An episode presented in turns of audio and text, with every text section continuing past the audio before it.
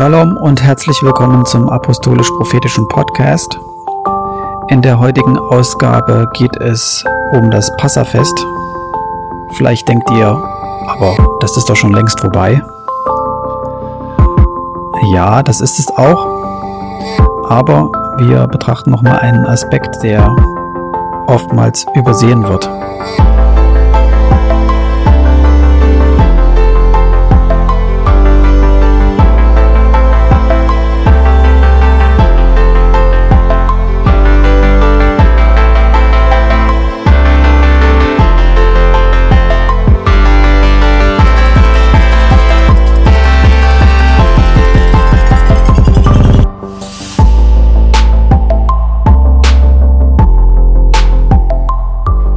Also das Passafest, ähm, das geht, ging heute zu Ende, gestern zu Ende, je nachdem, wie man zählt. Also in der Bibel sind es offiziell sieben Tage und von Freitag bis Freitag.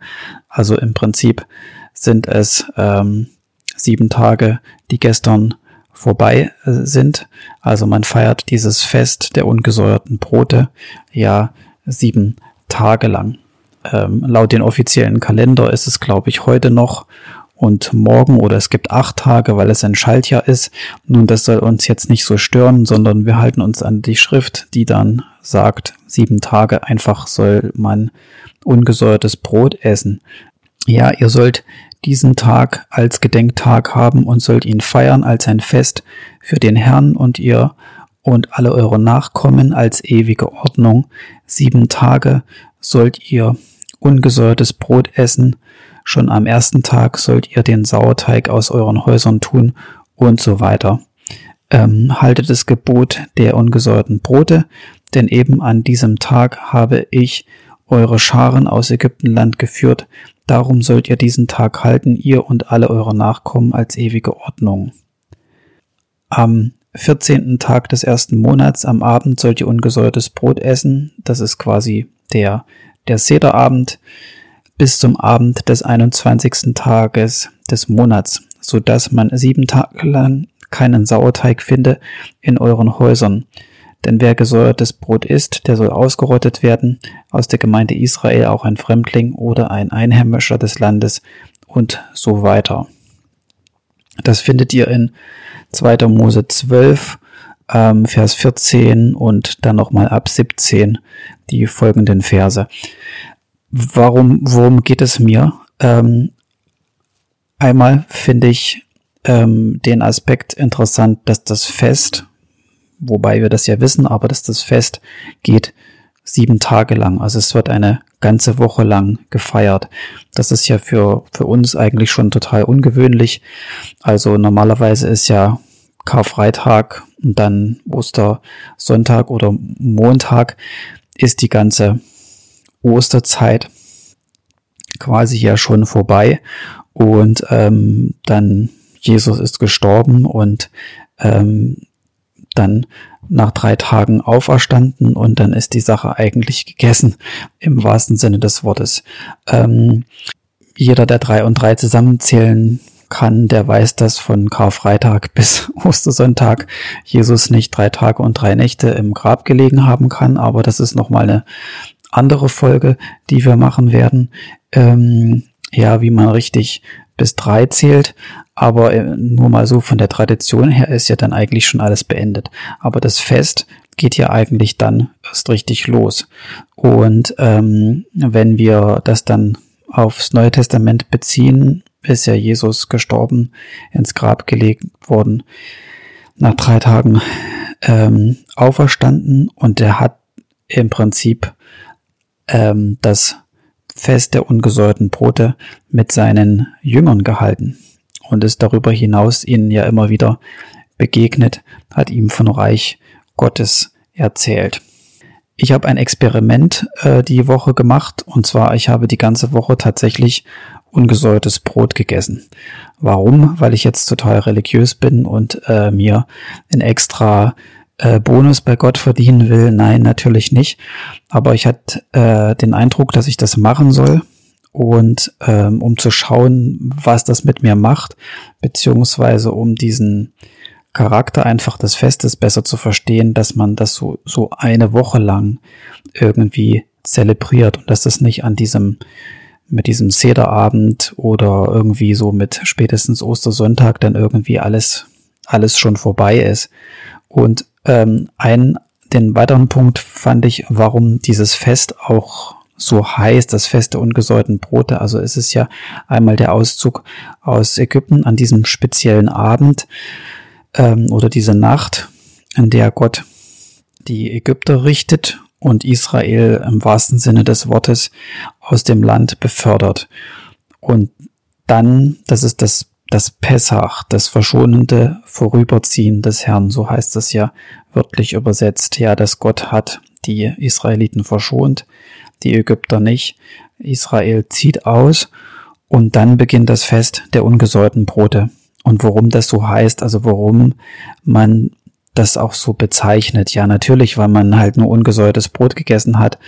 Aber wie, wie, wieso? Was ist der Charakter dahinter eigentlich?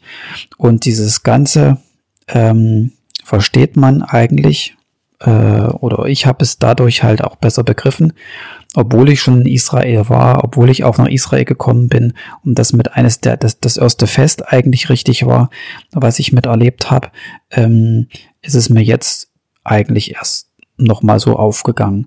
Ähm, der ganze, der ganze Charakter dieses Festes ähm, ist ja diese Dringlichkeit und dass alles ähm, auf der Kippe so steht und dass man in dieser Wachsamkeit einfach drin ist.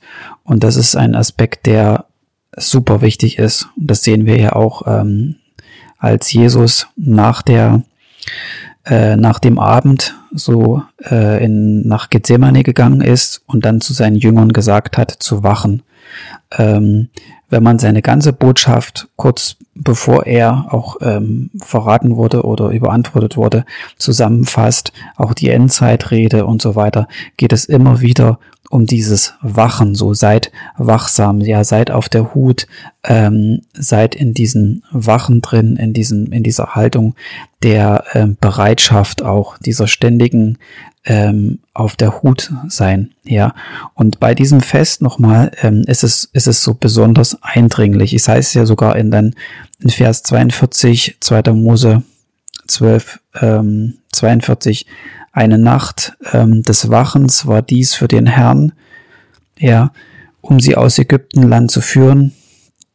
Darum sollen die Israeliten diese Nacht dem Herrn zu Ehren wachen, sie und ihre Nachkommen. Diese Botschaft dann weiter zu transportieren, ja, ähm, dass auch die Nachkommen das machen und dass auch die Nachkommen dass diesen Aspekt auch verstehen, ist es eigentlich ähm, tatsächlich so, dass man das, wenn man das mit Essen verbindet, ähm, dann, dann prägt sich das einmal sogar irgendwie nochmal ein, so, ja. Und ich sag gleich noch, was das bedeutet. Ja, also ihr müsst es nicht machen, das ist mal das eine. Ähm, ich fand es als Experiment einfach interessant, das zu tun, weil sich für mich da eben was erschlossen hat. Ähm, ungesäuertes Brot. Was ist ungesäuertes Brot? Ähm, klar, Brot äh, da nimmt man normalerweise Hefeteig dazu, vermischt die Hefe und dann geht der Teig auf. Das fehlt dann und es ist das einfachste Brot, was ihr überhaupt machen könnt. Es ist ein bisschen Mehl mit Wasser und Salz, mehr ist das nicht. Und ähm, daraus macht man sich diese Fladen dann.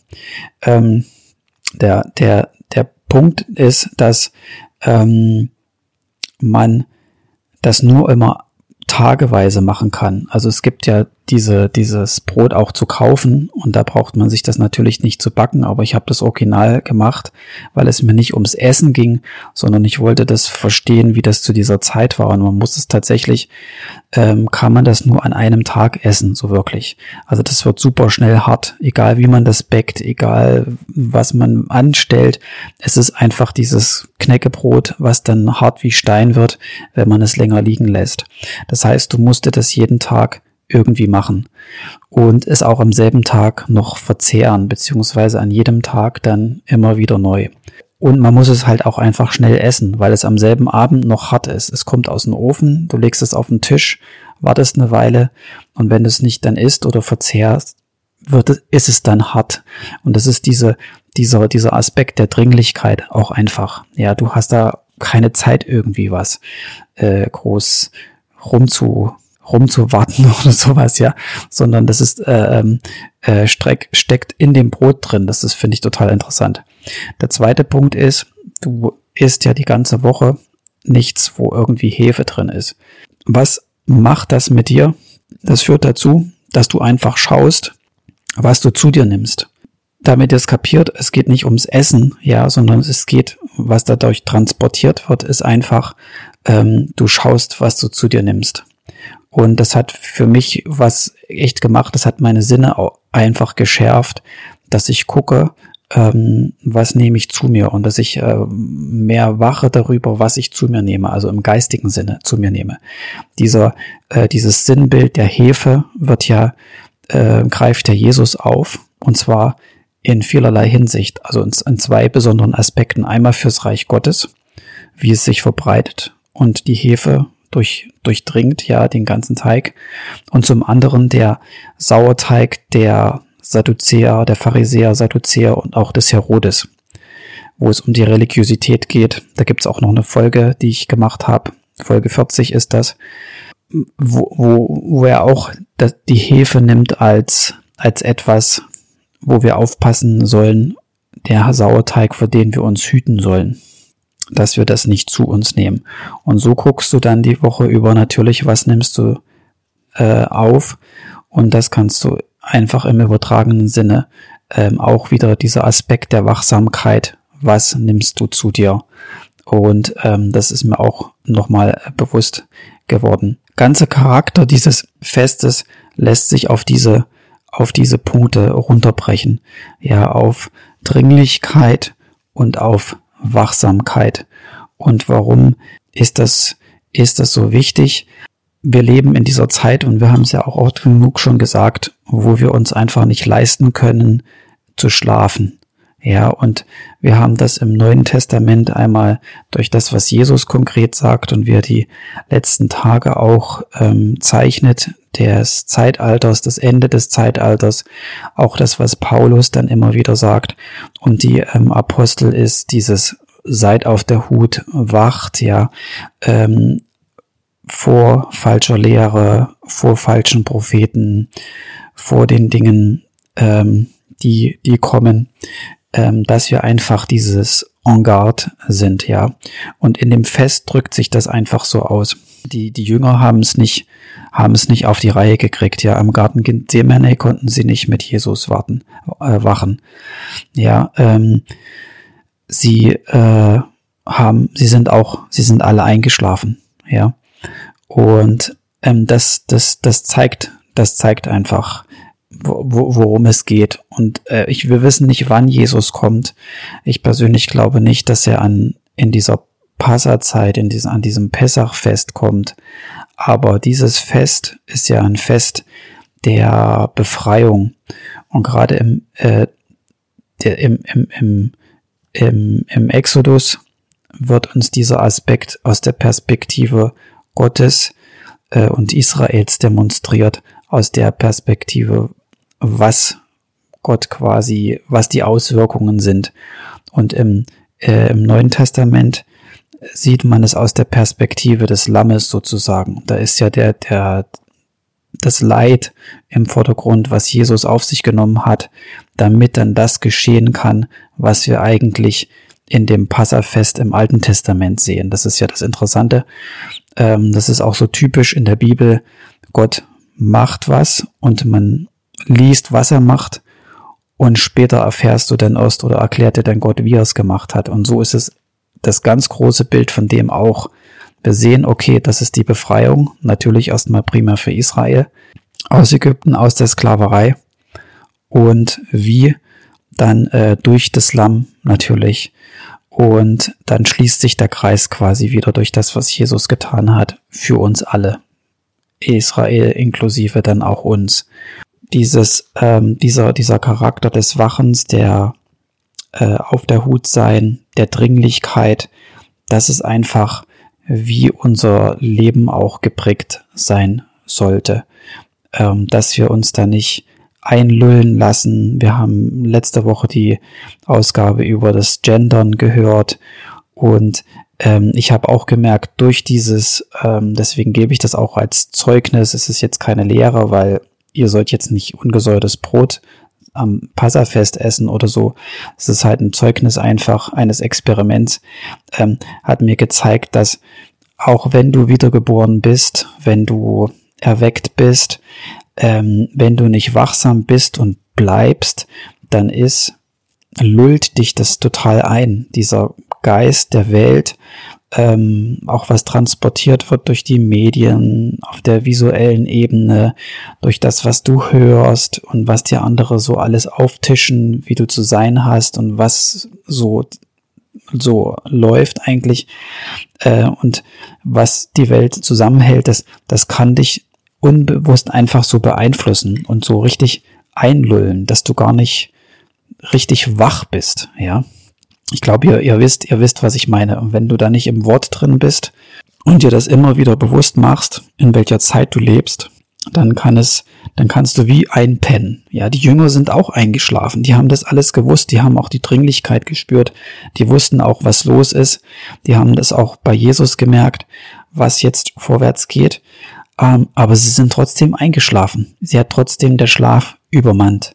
Und ähm, und deswegen ist es so wichtig, dass wir das vor Augen haben. So seid wachsam. Es ist ähm, ernst.